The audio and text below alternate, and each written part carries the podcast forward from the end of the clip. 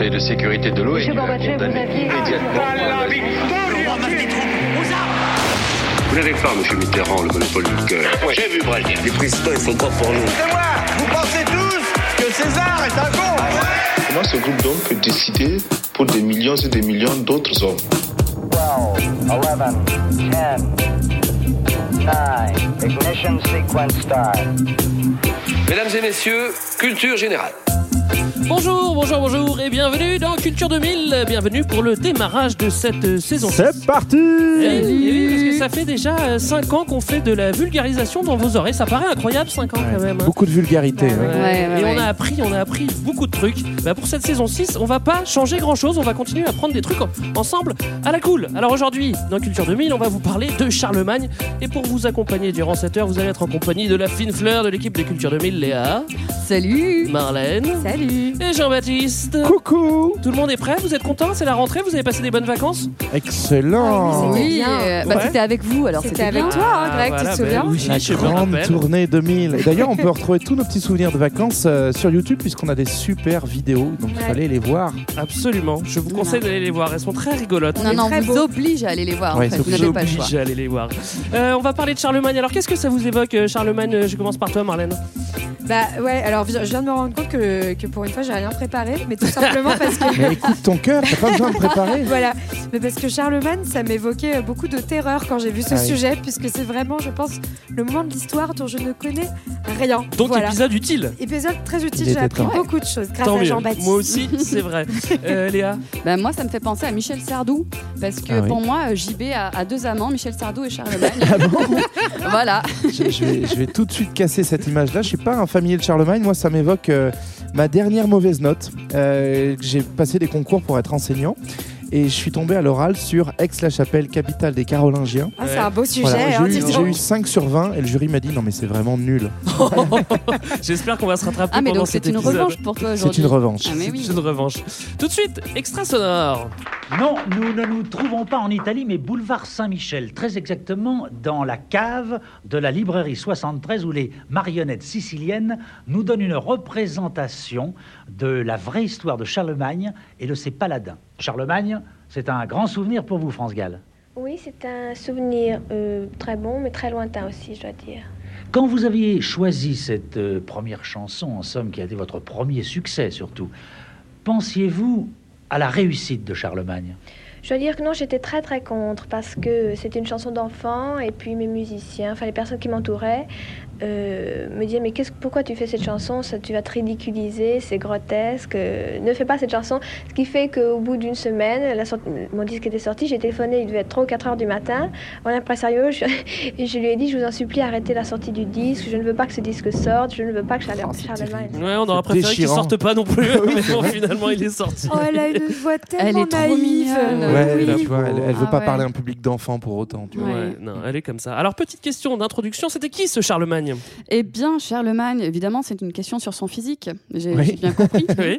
Eh ben, C'était un homme grand, il faisait 1m84 pour Ah, quand l'époque. même. C'est très très grand, oui. mal. 78 kilos. Mais bon, j'imagine que c'est pas vraiment ça la question. En tout cas, il y a déjà de l'info. hein. Charles Ier euh, dit Charles le Grand. En latin, ça fait Carolus Magnus, donc Charlemagne. Bouillard. C'était le roi des Francs, un, un mec qui aimait bien euh, se castagner aussi, donc un grand conquérant, et il est le premier euh, à avoir obtenu le titre d'empereur en Occident. Ah, ça, c'est plutôt Voilà, classe. depuis la hein. fin de Rome. Et à partir de quand il a vécu Alors, ça, c'est moi qui pose la question. C'est moi qui pose des questions ici. Ici, c'est moi Léa, qui pose t'as la question. oublié les règles. Ah c'est vrai. C'est la rentrée C'est une année pourtant, qui hein. commence. Et on lève le doigt si on a la réponse. Alors, Léa, c'est quand?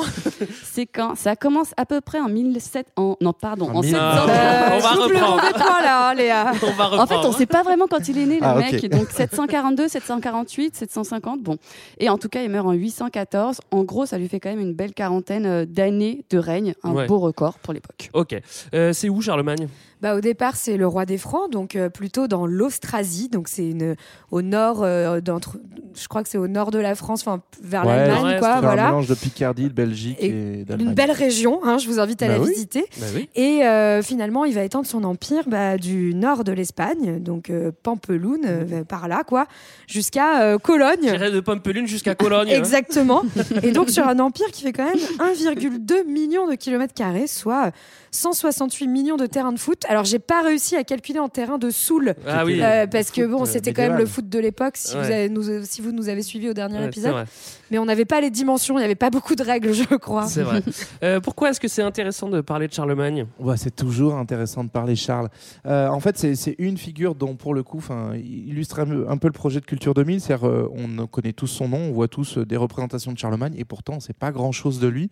C'est aussi un personnage qui a été énormément réutilisé, donc on s'est dit que ça valait Ouais. le coup de, mater- de mettre un petit coup de pchit dessus. Exactement. Alors, on va aussi se poser toutes les questions qui fâchent. hein. Est-ce qu'il a vraiment inventé l'école? Est-ce qu'il était français ou allemand? Est-ce qu'il est né en Moselle? Est-ce qu'il était fort à la Game Boy? Est-ce a qu'il créé- s'appelait Charles Est-ce qu'il s'appelait Charles Est-ce qu'il a créé l'Europe? Mais on verra euh, tout ça un petit peu plus tard parce que maintenant, c'est le grand 1. Charles, fils de Pépin, reine de conquérant. Alors, avant de parler de Charlemagne, on va s'intéresser un petit peu à sa, fa- sa famille, sa MIF, hein, comme on disait à l'époque. Sa MIF, ouais. Elle vient d'où, sa MIF? Et ben sa MIF, donc euh, à l'origine, en fait, c'est euh, une famille d'administrateurs des, de- des rois des Francs. Euh, en fait, en gros, euh, à l'époque, ceux qui dirigent le royaume des Francs, ce sont les Mérovingiens, qui sont les descendants de, de Clovis. Et euh, en fait, euh, les Mérovingiens, ils ont donc euh, toute une, enfin, plein d'administrateurs pour les, les représenter. Ouais. En fait, des genres Ouais. de chambellans. C'est ça, en gros, les Mérovingiens, ils sont, ils sont de plus en plus dans une fonction sacrée et donc moins en, en prise directe avec le pouvoir. Donc, euh, ils ont des manos qui, qui font le taf C'est un eux. peu les préfets, quoi. Ouais, Euh, c'est des genres de gouverneurs, de ce que j'ai compris. Enfin, en les fait, Mérovingiens euh, sont les rois. Effectivement, ils ont en dessous d'eux des, des gens qui gèrent et les armées, et, euh, enfin la, la question militaire, la question politique. Ouais, en fait, c'est ceux qu'on appelle les maires du palais. En gros, les Mérovingiens, ils ont plusieurs palais. C'est des rois itinérants. Et à chaque fois, il y en a qui sont donc maires du palais, qui s'occupent euh, voilà, de l'administration, des questions euh, militaires. Et donc, la famille de, famille. Charlie, Ouais. Elle fait partie des maires du palais. Charlemagne Voilà. avait un. Il appelait son grand-père Pépé, enfin, ça, c'est ce que j'ai lu. Et Oui, son oui, Pépé, malin. Mais Pépin plutôt. Son pépé, son pépé, il avait, euh, il avait, euh, il avait un marteau de combat. C'est pour ça Ouais. qu'il était connu. Tout à fait, c'est Charlie, c'est Charlie Martel. Donc ça, c'est le, le papy de, de Charlemagne. Et donc, euh, bah, Charles Martel, là encore, c'est un nom qui vous fait peut-être ging-gong. Euh, Pas forcément pour des bonnes raisons en ce moment. bah, on l'utilise beaucoup pour dire que c'est lui qui a arrêté les Arabes à Poitiers en 732. Alors, ça, Mais c'est pas vrai. Bah, il, a, il a combattu contre euh, un- une coalition d'armées, notamment arabo-berbères en 732. Donc, il- de fait, il les a vacus. Mais en vrai, euh, il a C'est surtout... pas forcément une grande bataille. Enfin, hein. c'était une Oui, bataille comme enfin, une autre. ouais, quoi, c'est ça, ouais. voilà. Il a surtout castagné beaucoup d'autres chrétiens, pour le coup. et, euh, et ça lui a permis de, de s'imposer dans le game. Donc c'était un maire du palais euh, qui, en fait, à la fin de sa carrière, était quasiment plus puissant que le roi. Il gardait le roi un petit peu comme une marionnette, mais euh, c'était quasiment déjà le, Mm. le man qui Oh. avait le pouvoir dans le royaume des Francs. Ouais, en fait, le roi, c'était un peu le René Coty à l'époque. il, fait, il a un rôle de représentation, tu donnes son image, etc. Ouais, ou la reine d'Angleterre Mais euh, celui, qui, celui qui a les manettes et qui a la clientèle et, et tout le monde à son service, c'est Charles Martel. D'accord. Euh, Son daron, il est connu aussi, c'est Pépin le Bref. Alors on aime bien son nom. Et le moins qu'on puisse dire, c'est que c'est que Pépin, il, était, il aimait pas les fainéants. hein. Il aimait pas les rois fainéants non plus. hein.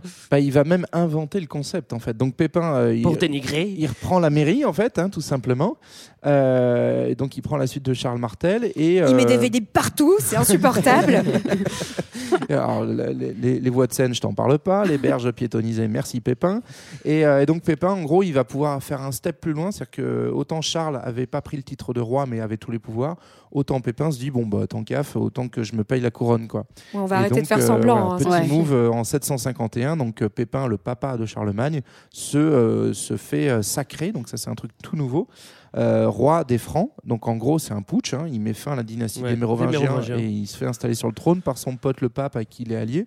Et donc ils vont inventer le sacre et qui va être un truc qui va perdurer dans toute la monarchie française, Mm. tout simplement parce que ça permet de compenser le putsch. En fait, comme il n'est pas légal, et pas très légitime, euh, on va inventer que Dieu lui a dit si si c'est toi. Bah, donc, voilà. euh, ça, ça- ça pratique. donne de la street cred. hein. C'est pas Ouais, mal. euh, essayez chez vous, hein, faites-vous sacrer. Ouais, et en fait, il peut le faire aussi parce qu'à l'époque, le pape, bah, en fait, il pèse pas trop dans le game. C'est c'est pas du tout le pape tel qu'on va le connaître plus tard euh, dans le Ouais, dans l'âge médiéval. C'est vraiment un peuple assez faible. À l'époque, donc il y a l'Empire byzantin qui en fait l'a un peu lâché, euh, commence à lui donner de moins en de moins en moins de pouvoir. Il a plus vraiment d'autorité. Il est combattu par euh, d'autres populations comme les Lombards euh, dans le nord de, de l'Italie actuelle.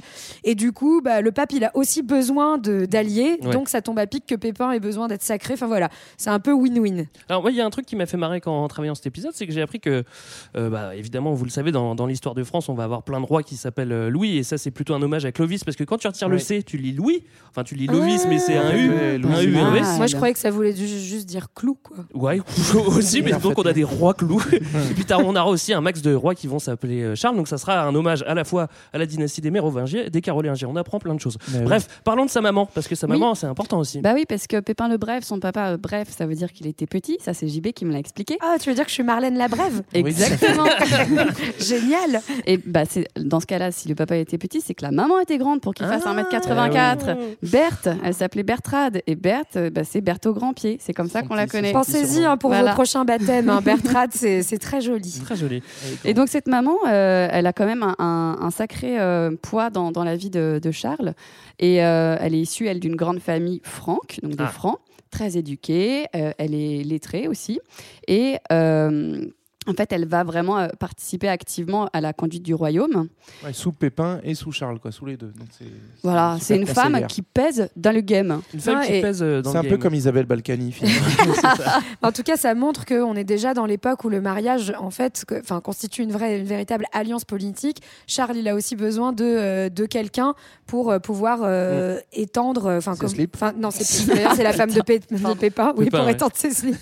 Et, et ses conquêtes. Tu t'es bien rattrapé hein, depuis ta aussi. mauvaise note, hein, Jean-Baptiste. Ça, C'est beaucoup mieux. hein. Voilà. Donc, euh, donc Berthe, elle lui apporte euh, un peu de poids, quoi. D'accord, 768, retour vers le futur. Qu'est-ce qui se passe? Bah, Pépin, euh, Pépin. C'est les 20 ans de bref. Charles, gros stuff. voilà, en fait, Ouais. euh, Pépin disparaît et donc il laisse derrière lui euh, deux, euh, deux garçons, deux mâles qui vont pouvoir hériter. Donc il s'agit no- enfin de notre ami Charles, qu'on n'appelle pas encore Magne à ce moment-là, et de son frangin Carloman. Alors, ils étaient- Carloman, c'est génial comme C'est nom. le meilleur prénom du C'est monde. vraiment- Charles et Carloman, les mecs, ils avaient Hyper zéro idée, quoi. Carlos Mann. Euh, ouais, alors va, ils vont se séparer le, le, le- le royaume, ils vont pas le gérer Ouais. pareil. Bah en fait c'est ça, c'est que dans, dans les façons de faire des francs, euh, on se dit pas bon bah il y en a un qui va garder le gâteau pour éviter de diviser le gâteau. C'est la logique de se dire on, on divise. Ce qui est pas logique d'ailleurs. hein. Bah c'est Bah, leur logique à eux Moi, je quoi. trouve ça pas mal. Alors on pourrait se dire aussi Ça ça pourrait être l'affaiblit logique aussi, de quoi. donner une part aux filles quoi, mais euh, Bah oui, oui, c'est mais bon, Voilà. c'est, c'est- tu vois, ça permet au moins, il n'y a pas de jaloux, quoi. Ouais, ouais, ouais, il y a pas de jaloux, c'est vrai. Bon après t'as plus d'empire parce qu'il se fait attaquer de partout. Justement, c'est ça un peu l'enjeu, c'est-à-dire qu'il faut pas, il faut, il faut rester pour montrer qui domine. Il faut vraiment se castagner parce que Ah oui. de tous les côtés ça va vouloir grappiller. Bah quoi. oui, d'autant plus que là, euh, faut bien garder en tête le move de, de Papa Pépin. C'est-à-dire que Charles et Carloman, ils héritent d'une- situation un peu compliquée parce qu'ils ils ont chacun leur, leur royaume, donc qui est un bout du royaume de, de Pépin, mais ils sont euh, les héritiers d'une dynastie qui est pas du tout légitime. Quoi. Mm. Ça reste un putsch et tout le monde sait que c'est un putsch. Donc il va falloir travailler dur à l'école. Ouais, ça gueule un pour, peu, en euh, fait. voilà, hein, pour se faire euh, euh, entendre. Il y, a, il y a quand même quelques, enfin voilà, des. en fait, c'est pas aussi un royaume unifié tel qu'on peut le connaître aujourd'hui. hein. Il n'y a pas d'État-nation, etc. Donc en fait, c'est un, des territoires sous une autorité, mais avec plein de peuples différents qui se tirent un peu la bourre. qui leurs élites. euh, Voilà. Et du coup, bah, Charlemagne euh, qui va, va arriver là-dedans et euh, va se dire bon, maintenant ça suffit. On va aller euh, un peu euh, castagner tout ça et les remettre à leur place. Ouais. quoi. Alors au début il le fait, euh, enfin dans, dans l'actuelle, dans l'actuelle France, donc Ouais, en, dans- dans- en Auvergne, bah, en ouais. Suisse. euh, c'est pas la France, hein, la Suisse, C'est on ça. est d'accord. hein, On mais est loin. mais, mais, mais- mais En pour- fait- au début c'est easy, c'est pas international. Bah, en fait, il commence de, de- de sa base, de ce, ce qu'il a hérité. Il faut déjà qu'il a- qu'il assoie son autorité dans, dans son petit Mm. bout qu'il a hérité de, de papa. Et puis, en fait, effectivement, progressivement, euh, par cercle concentrique, il va aller euh, s'imposer autour aussi. Donc, euh, il va faire un petit tour en Aquitaine parce qu'il aime bien le, le surf. Ouais. Euh, Après en Italie parce qu'il aime les pâtes. Voilà. Ouais. Euh, Mhm. il va récupérer parce Je que vous mettrai une Carloman. bonne note, Jean-Baptiste. Merci. T'auras pas un 5 cette fois-ci, je te l'assure. Euh, Carloman, son frangin, il va, il va mourir assez vite. je crois que c'est 770. Est-ce que vous croyez qu'il a un costume de super-héros, Carloman Oui, bien sûr. Quand il va faire les serait quoi conquêtes son pouvoir quand il fait des charlottes à la fraise ou- Je sais pas. Et donc bref, bah, Carloman, on ne sait pas quel pouvoir il a puisqu'il meurt assez vite. Et Ouais. donc euh, Charlie se met dans la succession, il élimine ses neveux, il dit bon bah ça va me revenir. Donc voilà, en gros il va euh, et par la force et par des alliances progressivement élargir Ouais. un peu son, son gâteau. Ouais, et puis en fait, il, il élargit son gâteau, mais il en profite aussi pour quelque chose, c'est pour euh, diffuser le christianisme. C'est quand même quelqu'un qui a vraiment à cœur d'étendre euh, Les bonnes valeurs. le- voilà. Oui, La bonne nouvelle. exactement. C'est la bonne nouvelle à tout le monde de, de convertir les populations et de euh, voilà. Du, en fait, c'est pas unifier finalement l'empire sous euh, une autorité euh, souveraine, mais plutôt l'unifier religieusement. Et il a une bonne Ouais. méthode pour ça d'ailleurs. hein. En général, c'est c'est C'est la voilà. fuerza, tu veux dire? Ouais, globalement finalement, c'est des grands coups de tatane, quoi, euh, Bah, voire des marche, grands hein. coups d'épée, ouais. Alors il est pote avec le pape évidemment et, euh, et le pape euh, le pape se sert aussi un peu de lui et bon on- on- Ouais, on va en reparler notamment Ouais, sur voilà. le pape parce qu'il va lui offrir un maxi cadeau. Mais avant ça, effectivement, ça va un peu diriger les, euh, les conquêtes de, de Charles. Donc il va faire un petit tour en Italie, effectivement, parce que le pape l'appelle à la rescousse pour le débarrasser des Lombards. Donc il y a une c'est une tradition des papes d'appeler les rois des francs pour se Ouais, débarrasser des. Lombards. Alors les Lombards, du coup, ça a donné la Lombardie euh, du côté de Milan Ça a donné voilà. beaucoup de pubs aussi. De Pourquoi Je l'ai pas Ah oui, la rue des, rue pas des le, Lombards. Ah oui, duc des Lombards Lombards. et voilà, pardon. Voilà, c'était euh, Parce que c'est un club de jazz, c'est pour ça que j'ai pas compris. Et l'autre truc aussi qu'il va faire, c'est qu'il va s'inviter à l'Est. Donc à ce moment-là, l'Est de l'Europe est pas du tout christianisé. Et euh, notamment, ses grands ennemis qui va vouloir euh, convertir de force pour leur partager, partager la bonne nouvelle de Jésus, c'est euh, les Saxes. La, enfin, la Saxe, c'est donc le, le peuple des Saxons. Donc c'est euh, au cœur de l'Allemagne actuelle. Et là, Oui. il va en gros chaque année quasiment envoyer des troupes pour euh, les mater parce que les gars, ils veulent pas aimer Jésus. Quoi. Mais C'est ouais, mais au bout d'un moment, faut aimer Jésus. Sinon, Alors euh, t'expliques, Mhm. tu réexpliques, et les gars ils te disent non, bah, Bah, tu mauvaise reviens. bah, forcément voilà, tu il y a sanction. Bah ouais. Voilà. sanction. Et donc sanction, bah, il va notamment, il y a un épisode qui est, qui est connu, Voilà. c'est qu'il va exécuter 4500 euh, prisonniers Oh, parce qu'ils veulent va. pas aimer Jésus. Bah, Euh, voilà. Hitler a fait pire, hein, c'est bon. hein. Oui, voilà. Euh, on- il va aller faire un petit tour euh, aussi euh, en Espagne. Bah oui, il essaye d'étendre encore plus euh, son empire, mais là, c'est là que ça va bloquer un petit peu euh, du côté de l'Espagne, où euh, bah, en fait. euh, C'est le bordel, faut dire. En Espagne, c'est vraiment le bordel. Donc, c'est, enfin, c'est pas l'Espagne d'ailleurs, c'est la péninsule ibérique. euh, Enfin, Ouais. voilà, à l'époque. Mais euh, donc, c'est, c'est le moment où on est plutôt côté, enfin, dans l'époque al-Andalus, donc sous autorité plutôt de, de- du, califat. califat euh, au- omeyyade. Euh, mais c'est le bordel. Il y a quand même des princes chrétiens. Tout le monde se castagne, et donc Ouais. il se dit, bah, je vais aller aussi remettre un peu d'ordre là-bas. Parce que c'est vrai qu'on est à la limite, part. là, on est vraiment au nord euh, du califat, donc forcément, c'est c'est la frontière, c'est là que moins ça peut se contrôlé, puis effectivement, il y a plein de petites principautés, et même euh, du côté califat, en fait, il y a plein d'émirs euh, arabo-berbères qui, en fait, s'en foutent de l'autorité du, du calife, euh, et, enfin du sultan, et qui vont essayer de se tailler leur propre truc. Ouais. Donc, effectivement, c'est un, un mini-jeu de, de guérilla, et Charlie va essayer de venir prendre sa part. Est-ce Alors- que c'est pas à ce moment-là qu'il y a la fameuse histoire de Roland et de son corps? Eh ben, on, on l'invente à ce moment-là, euh, on va la coller, mais en gros, ce qui se passe factuellement, c'est pas grand-chose. C'est que Charlie débarque et puis ça se passe pas hyper bien parce que ses alliés, notamment des musulmans, euh, finalement le, le lâchent en cours de route, donc il sent que ça pue et il fait demi-tour en fait. Donc ça, c'est 778 et euh, plus tard, euh, les lieutenants de Charlemagne vont réussir à installer une zone tampon en Espagne, mais Charlemagne, lui, quand il y va, et notamment autour de cet épisode de Roland dont, on- dont on reparlera, euh, il se passe pas grand-chose en vrai. Donc c'est Alors, un échec. Euh, encore plus loin à l'est, on en a, on en a d'autres hein, qu'on va aller euh, gratter un Bah, petit c'est peu. un peu la bon. même histoire, Ouais, quoi. voilà. on y va, ça marche Bah- pas trop, et du coup, on fait, on fait des genres de zones tampons qui sont les, les limites de l'empire, mais c'est juste qu'il faut bien s'imaginer. En fait, c'est pas des frontières fermées telles qu'on les connaît maintenant, des frontières délimitées. C'est vraiment des zones, des espaces euh, un peu de transition, quoi, entre une autorité et une autre, un peu indéterminée. Ce qui est- ce qui est pas bête, hein, Ouais, pour, ouais. euh, pour, euh, pour, pour sécuriser ton territoire, d'avoir des zones de invasion, guerre. Des quoi. zones Et pour échanger aussi, en Ouais. fait. hein. Mm, mm. C'est c'est des zones d'échange et puis effectivement tu vois les invasions venir, donc tu as le temps de monter ton armée, le temps qu'ils ravagent la marche, tu t'en fous, c'est pas chez toi et, Ouais. et Alors, c'est réglé après. Voilà, pour les faits d'armes, on peut parler de technique de guerre aussi niveau organisation. Ça se passe comment? Tu peux pas faire ça euh, comme ça, là, one Non, again. non, t'as besoin des gens, Bah c'est voilà. t'as besoin d'avoir une équipe, une belle équipe. Donc, Une euh, équipe qui gagne. une équipe qui gagne. Et donc, parce qu'en hiver, il fait un peu trop froid et qu'on n'a pas envie de sortir de chez soi, lui, il attend le début du printemps. Pas bête. Et puis, il convoque ses petits copains, les fidèles, Ok. ceux qui viennent d'un peu partout. Ça c'est un grand classique de la guerre qu'on se représente pas toujours, mais en fait quasiment jusqu'au XXe siècle, la plupart des guerres elles se passent uniquement à la belle saison. Ce qui paraît un peu absurde, c'est qu'on se donne Bah, quasiment c'est le rendez-vous. moment pour où on faire va à la guerre. plage, je comprends Voilà, pas. mais, moi. mais jusqu'à la Seconde Guerre mondiale, en fait, dès que tu fais la guerre euh, pendant l'hiver, ça se passe pas hyper bien. Ouais, la non, Bérésina ouais. aussi, c'est pendant l'hiver, non? Et Ouais, exactement. Ouais, ouais. ouais. Bah oui. Et donc, il convoque ses fidèles, et donc chacun vient avec euh, ses troupes, avec euh, son matériel. Il n'y a pas de canon à l'époque, hein, je voulais vous le dire au cas où, et euh, avec son pique-nique. Ouais. C'est hyper important. en gros, tu viens avec tes vivres pour tenir euh, une, une campagne de Ouais. 3-4 mois. Et donc, Et du coup, ça lui coûte rien, Charlemagne. Bah en gros après il faut qu'il ce que ça lui Faut coûte qu'il c'est des le parts de butin quoi c'est que Ouais. faut que ça Oui. marche il faut qu'on gagne des trucs et puis il faut qu'on distribue les, les parts de butin Bah ouais, et ça, c'était ses femmes qui le faisaient. Nota- Enfin, il a eu plusieurs femmes qui avaient d'ailleurs des prénoms absolument magnifiques. Euh, J'ai un peu envie de les citer, Bah, c'est quand même ouf. hein. Il a eu six épouses. Himiltrude, Désiré, Hildegarde, Fastrade, Luitgarde et euh, Garde, ça veut dire Kierkegaard. euh, Kierkegaard. Et en gros, bah, c'est juste pour garde- vous donner des idées de prénoms pour les enfants parce Non, que les je- petites euh, Lou, les petits Marcel, bon, c'est Moi, j'aime bien les noms qui finissent en trude. hein. Je trouve que c'est là, vraiment Désiré, sympa. c'est pas Désiré Garde. Non, et euh, c'est pas Désiré Gardel. Mais ce que je voulais dire, c'est que quand il va partir faire ces conquêtes-là, il Ouais. emmène toute sa famille à Tu chaque parles de fois ces avec femmes ou, de, ou des, ou des territoires?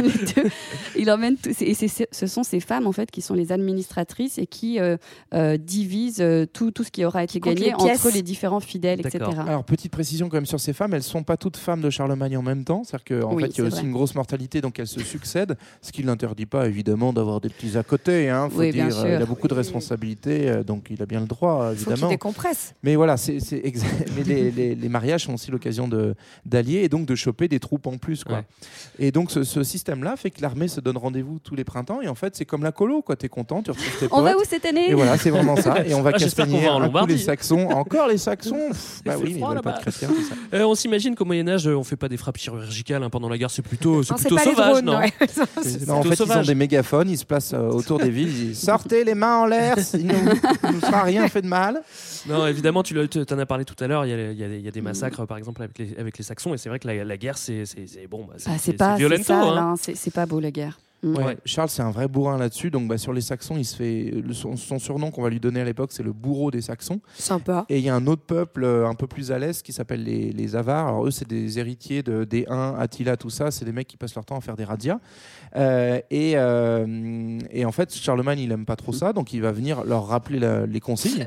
Et en fait, rappeler les consignes, globalement, C'est les déglingués. c'est les mais vraiment bien propre. C'est-à-dire que c'est une extermination.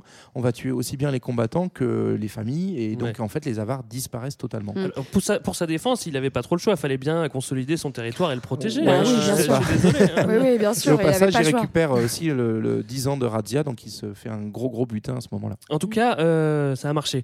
Euh, on va aller faire un petit tour du côté de Veracruz maintenant pour aller voir ce qui s'y passe. Pendant ce temps, à Veracruz, Et ben pendant ce temps à Veracruz, en fait, les Avars ne sont pas les seuls à pratiquer la radia à Ah. cette époque. Et ouais, moi la, la radia c'est toujours un truc qui m'a intéressé. Je sais, hein, je sais bien, ça, je sais bien.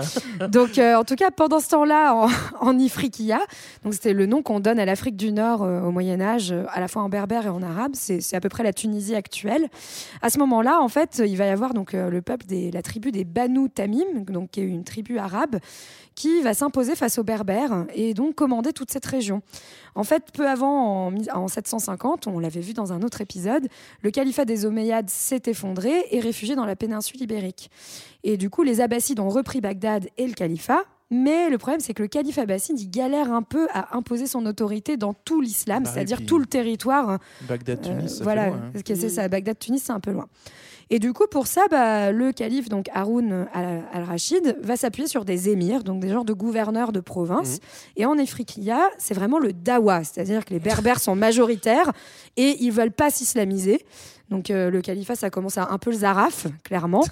Et du coup, en 800, il décide de nommer Ibrahim ibn al-Aglab comme émir de la région. Et donc, c'est comme ça que se fonde la dynastie des Aglabides, à partir de cette fameuse tribu dont je vous, par- dont je vous parlais, qui deviennent une dynastie euh, qui paye un tribut annuel en au calife. Et en échange, leur nom est prononcé chaque vendredi dans la prière du, à Bagdad. Plutôt Ouais, classe. quoi.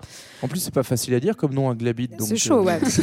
Donc euh, voilà, ils prennent vraiment la confiance, car, tellement qu'ils vont aller jusqu'en Sicile essayer de la conquérir, et ils vont faire de Kérouan leur capitale, le centre de la théologie en Ifriqiya, Mm. un peu comme Charlie à Aix-la-Chapelle finalement, avec l'huile d'olive en moins. Avec l'huile d'olive en moins. Voilà. Merci Marlène. C'était plus au beurre avec la chapelle. Mais euh, le calife de Bagdad, d'ailleurs, il, il fait, euh, il envoie une ambassade à Charlemagne, donc ça montre aussi qu'il y, a- il y a des liens euh, entre islam et, chrétienté. Ouais. Et il lui envoie un éléphant. Ouais, j'avais entendu parler Ah de ouais cette Et histoire. donc euh, à Aix-la-Chapelle, il y a eu un éléphant. euh, voilà. Et les, vi- les éléphants, ça vit combien de temps déjà? Je sais pas, mais ça bouffe. hein. Longtemps. Qu'est-ce Ça que bouffe. ça bouffe? On continue notre histoire de Charlemagne. Il y a une autre puissance euh, à cette époque, on n'en a pas vraiment parlé encore, mais c'est très important. C'est les Byzantins qui, Bah sont, oui. euh, qui seront au sud-est de, Bah d'Aix-la-Chapelle. Pour le coup, il y a un épisode de Culture 2000 sur, euh, Ah sur, bon Sur les Byzance, Byzantins. ah oui, sur les Byzantins. Et en fait, eux, ils sont très importants parce qu'ils font le pivot entre l'Occident et l'Orient. Et en fait, les Byzantins, donc c'est les héritiers de l'Empire romain. Il s'est effondré à Rome, mais il est resté à Constantinople, Byzance euh, intact. Et donc, c'est eux qui ont toute la légitimité de l'époque, notamment pour revendiquer la filiation avec l'Empire romain, et ce qui est vraiment le, le top du top du- de l'époque. Et donc, du coup, bah, Charlie, il est un petit peu dans l'ombre de tout ça. Il a Ouais. beau avoir euh, conquis un immense territoire, il a doublé la superficie de son royaume, mais pour autant, euh, il n'a pas la légitimité street qu'il cred. faut. Quoi. Il n'a Ouais. pas la street cred face aux Byzantins. Alors heureusement qu'il est pote avec le pape parce que ça va, ils vont, ils vont, Ça ils commence vont, à servir, ils vont faire un petit deal en- ensemble. En fait, le pape a besoin de Charlemagne, donc Charlemagne euh, avec ses armées va aider le pape. On me l'a dit. euh, En avec les- Lombardie. voilà, contre les Lombards, il va faire un siège. euh, il reste longtemps, hein, je crois, il reste plus d'une année. euh, Ouais, il revient euh, régulièrement, je pense. ouais. Et euh, donc ça va être un peu deal, deal entre le. Bah, il lui fait un petit cadeau, quoi. Voilà, il lui fait Il un petit cadeau. dit bon, en échange de, de toutes ces, ces conquêtes et de- d'avoir euh, foutu la marave au,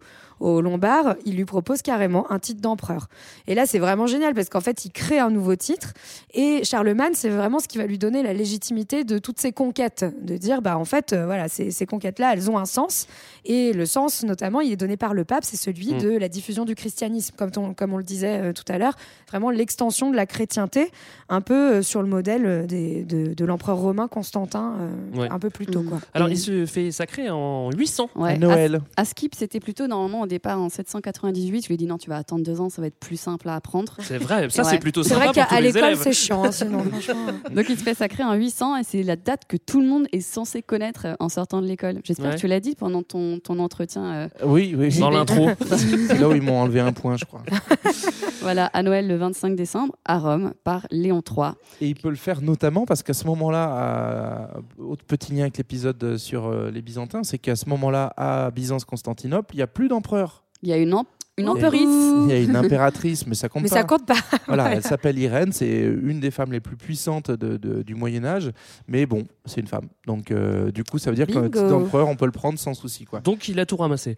Euh, fin de la première partie, Charlemagne is in the place. Charlemagne est empereur, le premier empereur depuis la chute de Rome, ça on l'avait pas dit, hein. c'est quand même le successeur des Césars, La euh, rien classe. que ça.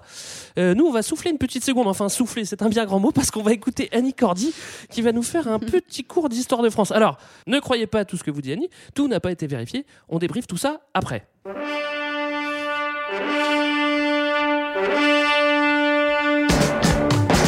Sonne, sonne l'olifant, l'olifant, l'olifant. Sonne, sonne l'olifant, c'est la chanson de Roland. Charlemagne, empereur des Français, et son neveu Roland. Espagne s'en était allé combattre l'occupant. Les Arabes qui bientôt furent battus par nos héros. Et Roland, excellent musicien, jouait le soir venu pour ses copains.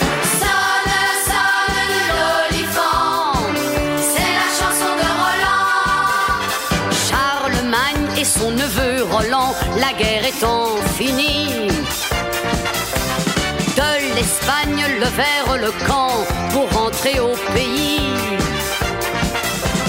Mais le traître Ganelon, au sarrasin le félon, alla dire que Roland bientôt passerait le dernier à Roncevaux.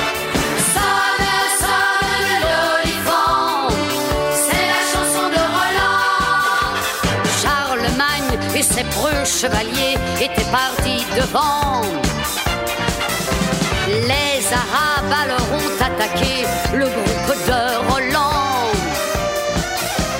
Au milieu de ses amis, avec fougue, il se battit. Mais malgré son épée du Randal, l'affaire s'aggrava et tourna mal.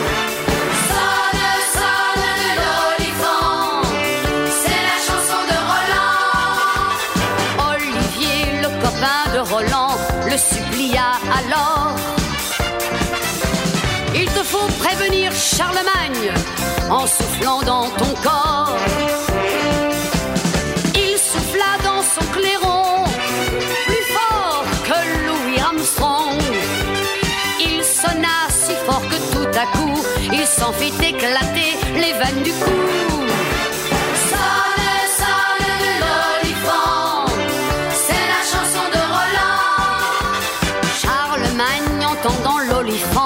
Retourna sur ses pas.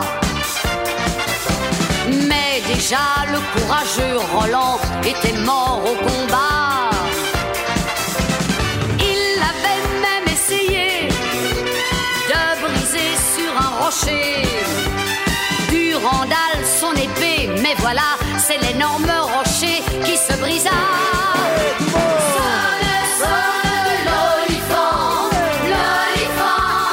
Se retrouve autour de la piscine Voilà, on espère que vous avez survécu à Nicordi. En tout cas, vous écoutez toujours Culture 2000 et on vous parle de, de ce sacré Charlemagne. Dans la première partie, on vous a présenté sa famille, son pépé Charles Martel et son papa Pépin. On a vu qu'il avait récupéré un sacré territoire, mais que ça chauffait autour de lui et que pour assurer la sécurité de l'Empire, il avait devoir castagner tout autour. C'est donc ce qu'il va faire et il va pas hésiter à trucider pour convertir les païens en chrétiens. Et en plus, c'est parfait parce que si tout le monde a la même religion, et ben ça sécurise l'Empire. On arrive maintenant au grand 2 et on va voir comment l'Empire est administré. Empereur, une bonne situation.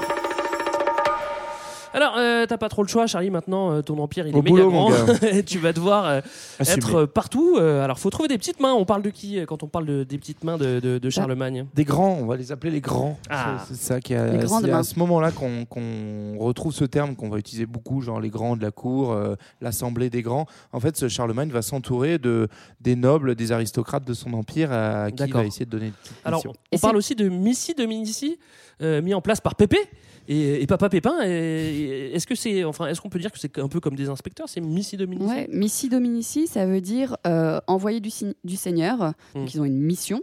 Et euh, eux, ils sont en fait euh, choisis parmi les comtes et des évêques qui sont nommés par Charlemagne. C'est Charlemagne qui décide qui est-ce qui place où, sur quel territoire. Il leur donne euh, une charge qui est, euh, attention, révocable euh, et euh, qui Pas n'est mal, pas ça. héréditaire. Voilà.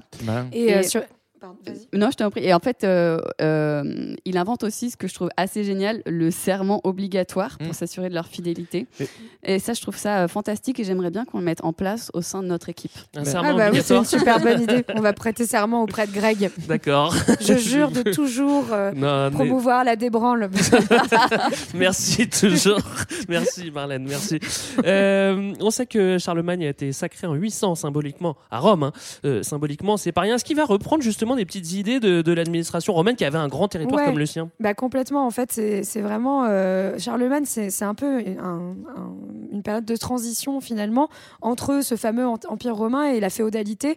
Donc euh, sur la féodalité, on a vu, hein, il commence à mettre en place des choses qu'on va retrouver ensuite, c'est-à-dire la fidélité, le serment, les services en échange de la protection. Ouais. Et euh, de, il va reprendre en fait beaucoup de choses de l'administration romaine aussi, qui est son modèle, notamment en termes, vous savez, de- d'empire chrétien, euh, qui veut de grands empires euh, Ouais. Qui va mettre en place.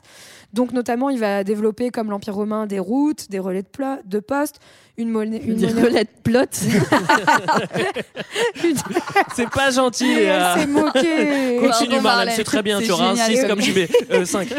et, une monnaie royale qu'il appelle le denier denier d'argent. ouais. sur lequel il met sa tête. Oh bah faut Bah, pas faut pas déconner. quand même. ouais, attends. ses initiales, ça, ça va servir un peu de moyen d'unification comme le faisaient les empereurs avant. Ouais. ouais. Exactement. Et puis, euh, d'un point de vue euh, général, il va rédiger une constitution européenne. euh, pardon, Euh, il va tenter d'imposer un, un cadre dans tout l'empire. En gros, il va faire des lois euh, qu'il va essayer de coller. Dans Oui, tout alors c'est marrant d'ailleurs ça, euh, pareil, il faut, faut le prendre avec des petites pincettes, c'est-à-dire qu'il ne cherche pas non plus à unifier pleinement d'avoir un empire où tout le monde se dit euh, membre de cet empire. En fait, il y a plein plein de peuples différents, plein de langues, de cultures, de pratiques différentes, et notamment euh, ce qui va faire... Comme dans ça- l'Empire romain, d'ailleurs. Exactement, et donc il va s'appuyer là-dessus. Les Romains, leur, leur grand truc euh, qui leur a permis de tenir, c'est qu'ils respectaient beaucoup les coutumes locales. Donc Charlemagne va euh, laisser en place ces coutumes locales, il va juste les faire écrire pour que ça soit un peu plus cadré, mais il va pas, enfin d'un territoire à l'autre, ce sera pas les mêmes règles.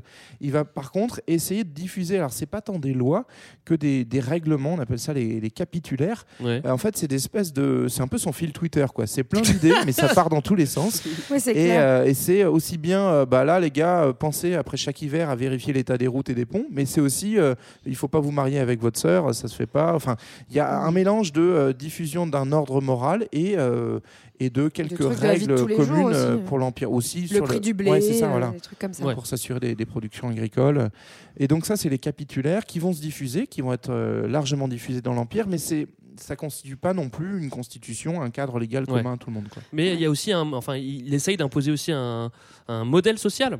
Ouais, en fait, bah, euh, ça c'est toute son œuvre, notamment autour du, du christianisme. En fait, il a une vision particulière du christianisme. Il va essayer de la recadrer, de la reformer parce que c'était assez diffus et d'une pareil d'une région à l'autre, les façons de prier étaient différentes. Il va être très inspiré par un auteur qui s'appelle Saint Augustin, donc un des pères fondateurs de l'Église qui venait pour le coup euh, d'Ifriqiya, qui était euh, basé en Tunisie euh, 300 ans avant lui. Et alors, euh, ce type-là, il a des bonnes et des mauvaises idées.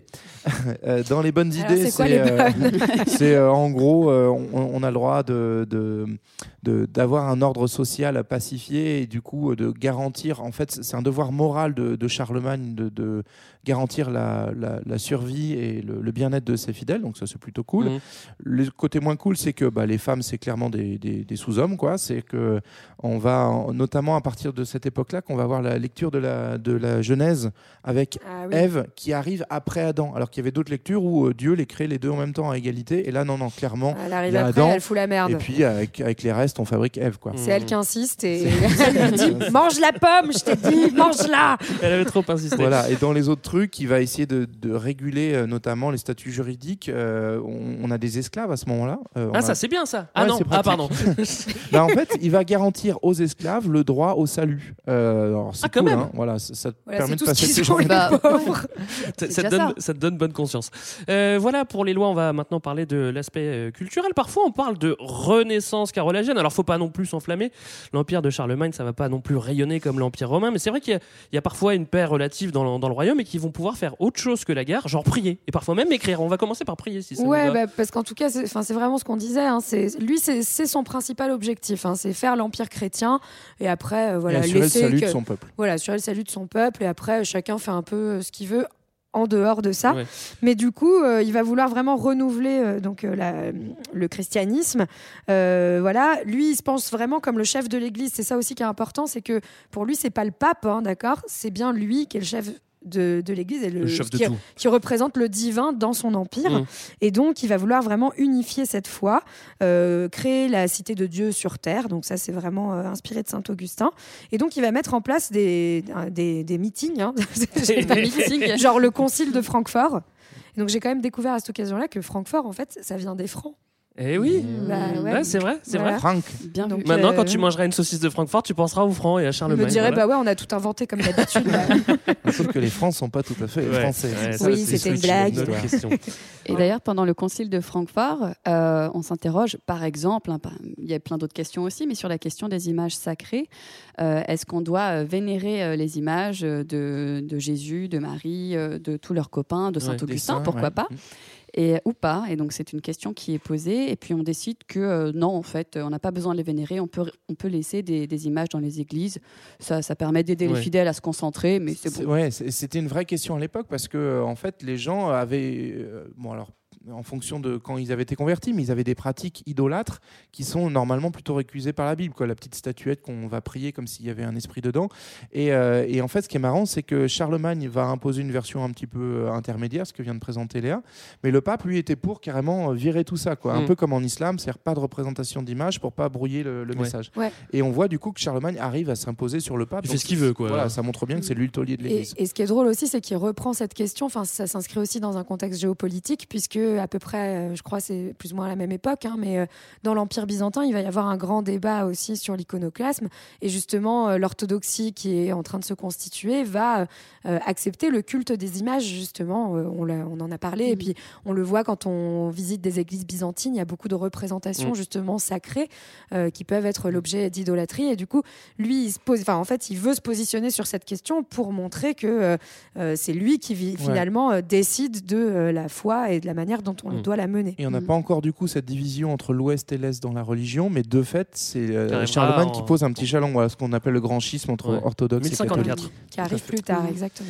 Euh, Charlemagne, à ce qui paraît, ne sait pas très bien lire euh, ni écrire. et C'est peut-être pour ça qu'il va inventer euh, l'école euh, et la récré. Bon, alors, c'est quoi t- c'est- c'est- cette histoire de, de Charlemagne qui a inventé l'école Il y avait des écoles déjà dans l'Empire romain. Les Grecs, ils avaient aussi des écoles, donc c'est pas Oui, non plus. complètement. Il y a un truc qui aide pas mal à l'époque, c'est qu'on on abandonne les, les vieux papyrus qui, s'abîme vite. Et euh, on crée le, le- enfin, on commence à écrire sur des parchemins qui sont plus durables. Et ça, Ouais. ça va quand même pas mal aider. Donc les parchemins, euh, c'est de la peau de mouton. hein. Ça peut être la peau de quelqu'un d'autre, mais c'est plus simple quand c'est du mouton.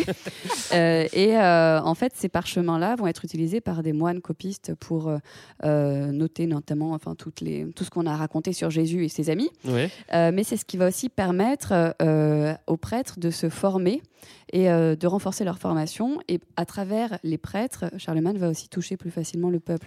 Et donc c'est là où on retrouve cette question de l'école, c'est-à-dire que pour pouvoir euh, diffuser ces écrits sur euh, les parchemins, en fait on voit que l'enjeu c'est de bien former les gens à la lecture, mais c'est pas n'importe quel gens. L'école c'est avant tout pour les curés. Ouais. Donc en fait Charlemagne par ses fameux crée textos l'école des là, prêtres, en fait. ça. il va euh, obliger. Alors après c'est pas parce qu'il l'a écrit que ça va se faire dans la réalité, mais on a retrouvé des capitulaires donc les les, les, lois. les listes de tweets là, dans de lesquelles il dit qu'il faut que chaque euh, église se dote d'une école pour à la fois euh, l'éducation des, des prêtres et des, des mini prêtres qui vont y, qui vont y grandir et Oh, euh, J'imagine trop des mini-prêtres. et aussi, et aussi pour du coup diffuser euh, un, un message chrétien de qualité qui soit un peu plus unifié Ouais. quoi. Et pourquoi Donc- pas euh, Des fois, enfin, il y, a- il y a des traces euh, de d'école pour certains pauvres aussi. Des fois, il y a un ou deux Ouais. pauvres qui peuvent venir. Bon, c'est c'est l'exception. Voilà, hein, mais mais- en tout cas, c'est- vraiment pas l'école laïque et obligatoire pour Ouais. tout le monde. C'est vraiment centré sur le message religieux. Et après, ce qui est intéressant, c'est qu'on la retrouve dans toutes les strates de l'Église, donc de l'Église paroissiale jusqu'à l'Église diocésaine, donc euh, là où il y a l'évêque, et jusqu'au même, euh, il y a une Église palatine, c'est-à-dire dans la cour de Charlemagne. Il l'emmène notamment avec lui quand il se promène, Ouais. euh, qui va aussi servir à, à la fois à former sur le religieux, mais aussi à former les cadres de l'empire. C'est Ouais. un peu une sorte d'ENA avant l'heure, quoi. Alors, euh, on continue. Mauvaise nouvelle. Si vous faites un voyage dans le temps et que vous rencontrez Charlemagne, bah, il y a très peu de chances que vous puissiez chatter avec lui parce qu'il parlait un espèce de dialecte germanique. Alors, selon mes recherches, je n'ai pas vraiment réussi à définir si c'était du vieux francisque ou du tudesque. Bon, en tout cas, et- En tout et cas, on ne parle pas, En tout cas, vous auriez pas pu parler avec lui. Moi, peut-être parce que j'ai fait des déclinaisons de latin au collège. Ah. Donc, il Et va- t'avais des bonnes notes, bien J'avais de très bonnes notes, évidemment. Euh, ouais, donc, si je vous lance comme ça, c'est vous pour vous parler du, du latin. Bah oui, et dans toutes ces rénovations et dans toutes ces réformes, il va aussi, donc enfin, ça va avec euh, le fait de former les prêtres, etc. Il va rénover la langue latine, la moderniser et réformer l'écriture. Euh, c'est lui qui crée donc la lettre minuscule Caroline, donc qui ressemble, j'imagine, à- enfin, en fait, je sais pas exactement, mais à ce qu'on connaît euh, aujourd'hui, qui est plus lisible et qui permet donc aussi, euh, bah, par exemple, aux moines copistes de recopier euh, les écrits ouais. et que ça soit lisible par plein, de personnes et accessible à plein de gens hein, Ouais. après, quoi. Le latin sous les mérovingiens, ça devenait vraiment illisible euh, parce que c'était des, des- c'était très stylisé, mais du coup vraiment très dur à déchiffrer. Et la, la Caroline va être tellement simple et fluide que euh, du coup les imprimeurs plus tard euh, au, au 15e siècle, quand on va inventer l'imprimerie, on va, on s'appuyer sur la minuscule Caroline. Ouais. Et donc encore aujourd'hui, en fait, euh, notamment le traitement de texte et le, la, hum, comment dire, la police time, euh, c'est euh, l'héritage direct de la Caroline. Police, euh, alors bah, c'est pareil. Quand tu manges une, une Francfort en, en lisant ton journal euh, écrit Et en bah Times, là, euh, putain, tu- t'es- tu vis Charlemagne, T'es complètement carolingien. Euh, pour finir, euh, Charlemagne va s'intéresser aussi un petit peu à l'histoire. Alors, il va s'intéresser à son histoire qui va arranger parfois. On en a parlé tout à l'heure, euh, par exemple avec les rois fainéants. Oui, bah en fait, c'est à ce moment-là où on, euh, on va poursuivre l'œuvre de Pépin. Donc, vous vous souvenez, il a fait un putsch pour installer sa nouvelle dynastie. En fait, on va un peu réécrire l'histoire en justifiant le coup d'État en disant en fait, euh, les Mérovingiens, c'était devenu des rois fainéants.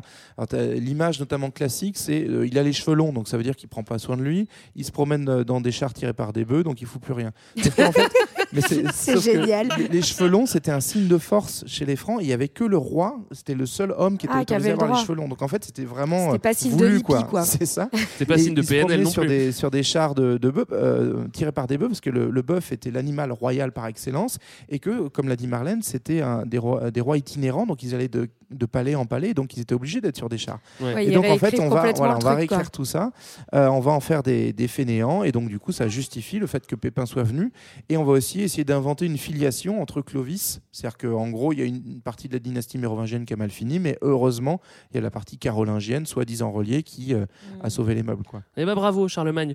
On va vérifier tout ce qu'on vient de dire euh, avec son thème astral. Est-ce que tout était écrit? C'est ce qu'on va voir euh, tout de suite.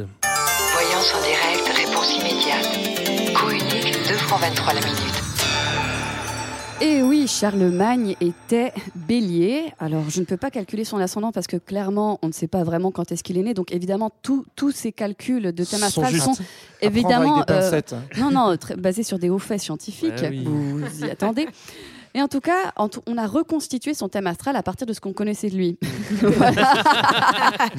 Donc on a, on a, déduit, on a déduit sa date de naissance. on a déduit sa date de naissance en disant qu'il devait être bélier avec une lune en capricorne et avec beaucoup de signes du gémeaux. Mais oui, je voilà, me ce qui fait qu'il a peu d'eau en fait dans son thème astral. oui. On va y revenir. C'est pour ça que ça se passe pas bien avec les Vikings derrière. Charlemagne, le feu prédomine dans votre thème natal et vous apporte intuition, énergie, courage, confiance en vous et enthousiasme. Vous êtes enclin à la passion et savez affirmer votre volonté, aller de l'avant et contre vent et marée, avec force, aller jusqu'au bout de vos rêves et de vos buts. La faiblesse relative de cet élément, le feu, est sans doute le manque de recul ou peut-être une forme de hardiesse qui peut vous pousser à des imprudences risquées. Aïe, aïe, aïe. Vive la communication et la mobilité, Charlemagne. La prédominance des signes d'air dans votre thème favorise et amplifie votre goût pour les relations avec autrui et les déplacements de toutes sortes, qu'ils soient réels, voyages ou symboliques, des idées nouvelles, des tweets, des évasions par l'esprit. Vous gagnez en souplesse et en adaptabilité, ce qui peut vous manquer éventuellement en affirmation ou en sens du concret.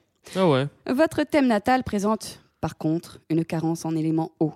Avec Mmh. 8,14% seulement au lieu de 25% la moyenne. bon, Ah c'était le début de la la fin. euh, Déjà qu'il a beaucoup d'air, donc il fait sans doute de l'aérophagie. En plus, il a pas d'eau derrière. Les valeurs affectives vous posent donc certainement, que vous en soyez conscient ou non, un problème, que ce soit pour vous-même ou pour vos proches. Généralement, une carence en eau ne signifie évidemment pas que l'on n'est pas capable d'aimer autant que les autres, mais il y a des chances par contre que vous ayez du mal à exprimer toutes les richesses de votre cœur et de vos Pourtant, sentiments. il a eu six femmes. Et oui, dans le meilleur des cas, vous composerez avec, vous arriverez à vous adapter, à devenir plus affectueux en somme, ou même pourquoi pas à faire semblant. Dans le pire des cas, vous prendrez l'habitude terrible d'inhiber sa valeur essentielle du cœur. Vous aurez tendance à oublier que celles-ci sont à la base des liens les plus solides et les plus riches entre les êtres humains. Charlemagne, n'oublie pas l'amour. Ah, mais oui, merci Léa. Merci Léa. Sans transition, on attaque direct le grand 3. La grande récupération, tous Charlie. Alors toutes les bonnes choses ont une fin. Il y a maintenant 1206 années que Charlemagne nous a quittés. Ouais, pas Yes, I. 1600. Non, T'as bien pas calculé. 1600. C'est vrai, c'est bien Mhm. Greg. Et oui, il est mort en 814, le, le Bellâtre. Alors plutôt vieux hein, pour l'époque. euh, Ouais, carrément. 65 Bah, et déjà 70 qu'à ans, 40 ouais. ans de règne, c'est beaucoup. Ouais, Et il s'est fait sacré à 60 ans en plus, hein, je crois. hein. Ouais, alors le Donc, souci euh, dans ces cas-là, euh, oui, 50 et quelques, ouais.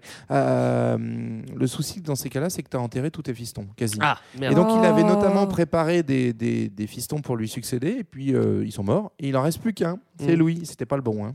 Ouais, il a l'air un peu chiant, le Louis. Pieux. Ouais, Ouais. Louis le Pieux, c'est vraiment pas la rigolade. Euh, et donc bon, il reprend le- il reprend l'empire, et puis lui, il va, il va vivre l'impression pas qu'il se mal. fait bolosser en plus. Ouais, il se fait vraiment pas Ouais. respecter en fait. Mais je reviens sur, euh, sur euh, ce, ce fait de, de diviser l'Empire. Lui, il va passer sa vie à l'unifier et il remet pas du tout Oui. ça en question. Genre, j'ai plusieurs fils, pff, je divise tout, je m'en fous quoi. Non, Alors en qu'il il en avait qu'un, du coup, Lui, il en a qu'un euh, qui a survécu. La question Oui. s'est pas posée, mais effectivement, il n'est pas dans cette logique-là. Par exemple, quand il se fait sacré empereur, autant Pépin, quand il avait été sacré roi, il avait invité euh, sa femme et ses deux fils à être sacrés. Mm. Autant pour lui, c'était une, vraiment une reconnaissance perso, et donc il n'était pas dans une logique de je vais vous transmettre l'empire. C'est que Ouais. c'est vraiment incarné par une personne, euh, le, le fait impérial, et donc il n'était pas forcément dans l'idée de récupérer. quoi. C'est bon, c'est pas pour ses fils. hein, Mais euh, Louis va quand même se faire sacré empereur parce qu'il a gardé le numéro du pape et que ça sert. Donc euh, il va être sacré empereur. Et par contre, Louis, quand il meurt en 841, donc il va se faire bolosser pendant une trentaine Ouais. d'années, il a trois fistons. fils. Et là, c'est là pour le coup, c'est ce qui va te fendre le cœur, Greg. Ah oui. mais Ouais, bah oui. Ah, là, c'est fini l'Empire. C'est fini. Partage et puis en Puis plus. ça se euh, castagne. hein. bah ouais. Mais en même temps, ça, c'est de famille. Je crois qu'ils tu vois, ils l'ont dans le sang. Quoi. Ouais, ouais. Et- Le problème des moustachus, c'est que ça attaque vite. Ouais, Et du coup, ça va se régler que- qu'en 843, hein, donc il va y avoir deux ans de, de fat guerre, je crois, Mm. et avec euh, le traité de Verdun, qui va régler justement le conflit de succession. Et donc, enfin, on arrive à délimiter ces fameux trois royaumes. Donc, à l'ouest, on a la Francie occidentale, qui va correspondre à peu près, à peu près au Ouais, À la territoire France. français. À l'est, la Francie orientale, ou plutôt appelée aussi la Germanie. Et entre les deux, la Lotharingie. Alors, moi, je me suis dit, en fait, entre les deux, c'est donc c'est un peu la zone tampon où ils Bah, vont ce euh, se- la Lorraine, quoi. Ouais, Ouais, c'est c'est- c'est- c'est la Lorraine, la Belgique. Enfin, je me suis dit, en fait, c'était l'histoire de la loose, mais depuis Bah oui. l'an Depuis 800, toujours. quoi. Ouais, mais il paraît qu'ils sont sur un mauvais ruisseau, ça fait des mauvaises énergies. Ouais. Ah, C'est d'accord, ça Mais doit être coup, pour ouais, ça. traité de Verdun, ça, Ils nous- auraient dû ça nous tourner mènera à la bataille de Verdun plus tard. hein. Finalement, on a, euh, en tout cas, on le relit et on l'a beaucoup relu après, comme la naissance de la France d'un côté et de l'Allemagne de l'autre. Alors, il faut prendre de grosses, grosses pincettes Oui. là-dessus parce que France et Allemagne n'existent pas et n'existeront pas avant plusieurs Avant siècles. bien hein. longtemps. ouais. Mais comment ça va tourner euh, par la suite euh, à l'Est? C'est Bon, pas en fait, anodin. le- hein. Ouais, rien de nouveau. Oui. Euh, en fait, euh, bon, globalement sur Spartage, ça va pas empêcher les castagnes et les affrontements entre ces trois royaumes. Et par contre, à l'est, notamment là où il y a Aix-la-Chapelle, je suis- alors, faudrait vérifier quand même dans le partage, mais je crois, euh, du coup, ça va servir d'argument pour dire bah, qu'on va fonder un empire. Donc quelques Mmh. euh, décennies plus tard, euh, je sais plus. En quand- 962. Ah oui, Ouais, vous a avez le bien temps lu. Ouais, ouais, Bravo. ouais. Euh, c'est euh, un certain Othon. Othon, donc euh, qui va fonder un- le Saint Empire romain germanique. Ouais. Euh, donc c'est une espèce de gros machin. Ça, c'est euh, l'autre partie de l'histoire qui me fait peur. voilà, qui va qui va durer euh, en fait jusqu'à Napoléon. Donc ça va durer très longtemps, mais c'est jamais unifié. C'est un gros bazar. Donc faut pas vous représenter non plus ça comme Ouais. l'empire de, de Star Wars. Mais euh, globalement, euh, on va euh, se récupérer le titre impérial de, de Charlemagne du côté est. Et du côté ouest Et du côté ouest, bah, c'est plutôt une nouvelle dynastie. hein, donc, enfin, les, les Carolingiens vont se maintenir, euh, mais euh, voilà, ça commence à, à vraiment pas bien se passer pour eux. Jusqu'en 987, ils vont se prendre tous les assauts vikings euh, dans, Dans la, la gueule, tronche. voilà. Et donc, ça va donner lieu à cette fameuse nouvelle dynastie qui sont les Capétiens. qui vont Duc rester, euh, Hugues. qui vont rester Voilà. euh, très longtemps. En tout cas, on peut dire que Charlemagne, il, eux- il a quand même, euh, il a quand même euh, jeté des bonnes bases à l'est comme à l'ouest. Oui. Bah, il eux, ils reprennent l'Empire le romain sacre, et les. Capétiens, quoi. À l'ouest, on va, on va garder la, la- la tradition du sacre, effectivement. Donc euh, là encore, euh, on va revendiquer une filiation directe à, à Ouais. à Charlemagne. Charlemagne. Et autant les Capétiens que l'Empire romain, ça va durer, euh, que l'Empire romain germanique, Germanique. ça sera euh, à la louche, hein, euh, 800, 800 Ouais, ans. c'est- Donc c'est quand même ouais. Des bonnes bases. Beau boulot. Euh, bravo, bravo, bravo, euh, Tu Charlemagne. vois, son héritage, il est pas si mal. Il est pas si mal. En plus, il y a la Francfort, alors euh, voilà, je suis content. Et, et, et, euh, et l'écriture Times. Euh, on n'a toujours pas écl- éclairci ce mystère. Il était allemand ou il était français, Charlemagne? Parce que j'ai l'impression qu'il est revendiqué des deux côtés. Attends, comment on fait avec Très ça? souvent, alors euh, pendant très longtemps, ça n'a pas posé de problème. C'est-à-dire que chacun prenait son bout de Charlemagne et c'était pas un souci. Donc notamment, euh, bah, par exemple, on a parlé donc du Saint Empire romain germanique.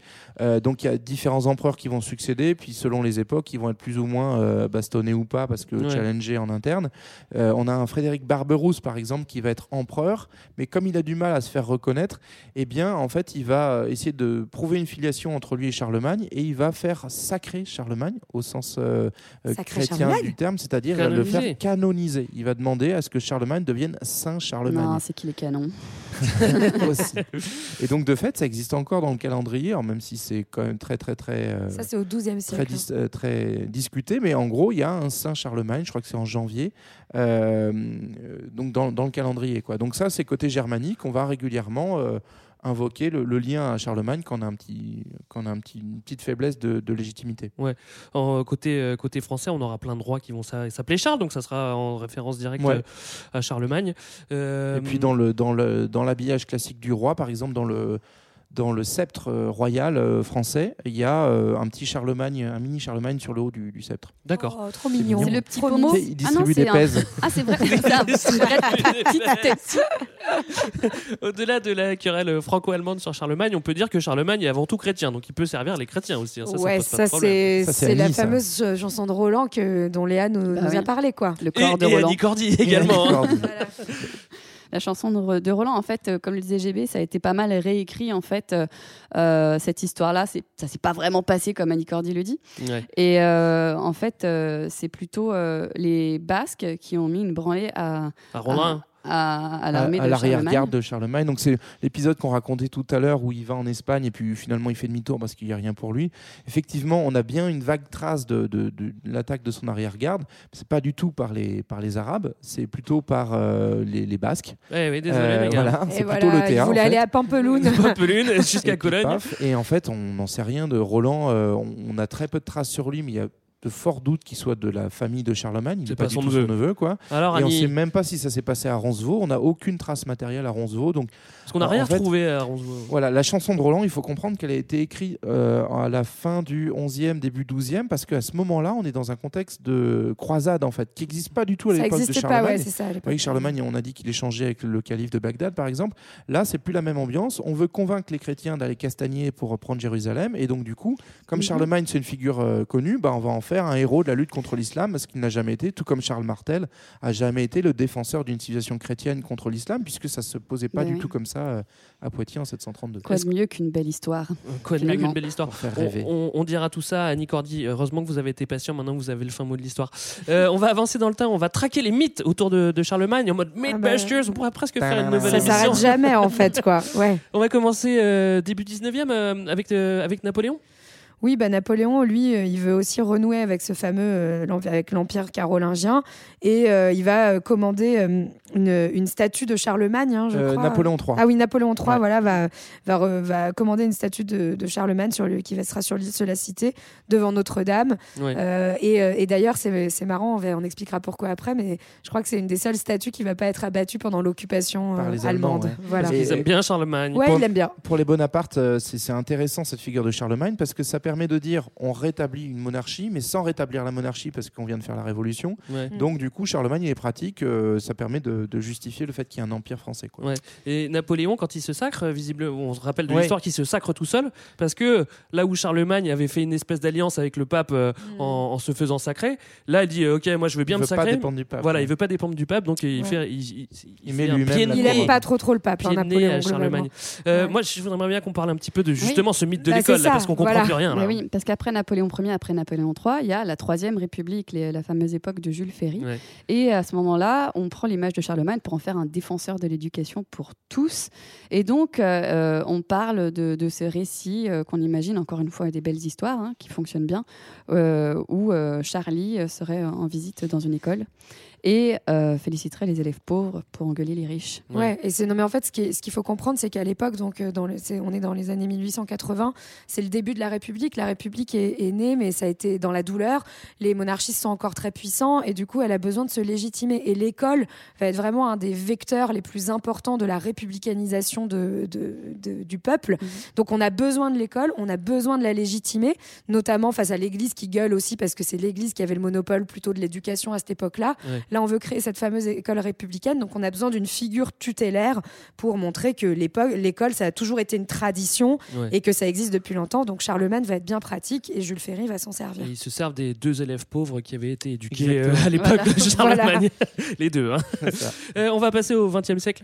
Euh, là encore, pendant les guerres, on s'arrache la figure de, de- de Charlemagne, du côté Ouais. allemand comme du côté français. Bah, on le retrouve où Ouais, euh, alors on le retrouve pendant la Première Guerre mondiale. Charlemagne est combattu pendant la guerre de 14-18. Ah aussi Oui, c'était un bateau. D'accord. Euh, c'était un cuirassier français qui a notamment euh, combattu dans la, la- la bataille des Dardanelles, donc euh, contre le, du côté de la Turquie. Donc euh, là, on voit clairement que la France, dans cette logique républicaine que vient d'expliquer euh, Marlène, a récupéré le mythe de Charlemagne.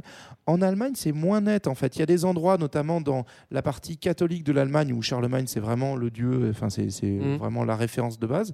Par contre, du côté des luthériens, on n'est pas hyper fan de cette figure impériale, Ouais. donc euh, c'est- c'est c'est moins évident.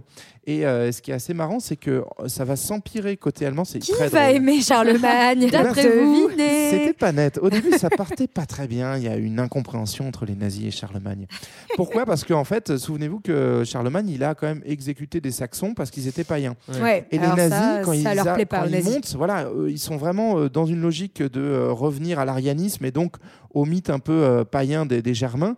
Et ils sont pas très euh, proches de l'Église. Donc, dans un premier temps, les nazis ils aiment pas trop Charlemagne, mais heureusement, Charlemagne Ah, va être Mais il a un point commun avec Adolphe Charlemagne. Qu'est-ce que c'est? L'Empire Oui, fonder un empire de 1000 ans. donc, donc- donc ça marche pas mal. Et du Donc, coup, voilà. il kiffe Charlemagne. Ouais. Donc vous avez une petite vidéo si vous avez envie de vous faire un petit plaisir, vous tapez euh, euh, Nuremberg rassemblement nazi. Enfin, vous- Toujours voilà. sympa les vidéos à taper avec ce nom. Il y a un extrait des actualités françaises où on voit euh, donc le chancelier Adolf Hitler qui se fait remettre dans la ville de Nuremberg l'épée de Charlemagne euh, Pas mal. avant d'être acclamé par la foule de nazis. En- Et d'où le fait qu'ils ne détruisent pas sa statue à Paris Eh ben, quand ils forcément. occupent Paris. Exactement. Voilà. Mais ce qui est Euh, sympa, c'est que parfois ils s'entendent bien, euh, les Français et, et Oui, les nazis. Ils vont se réconcilier. Bah oui, grâce à Charlemagne. Ah oui, ils ra- racontent.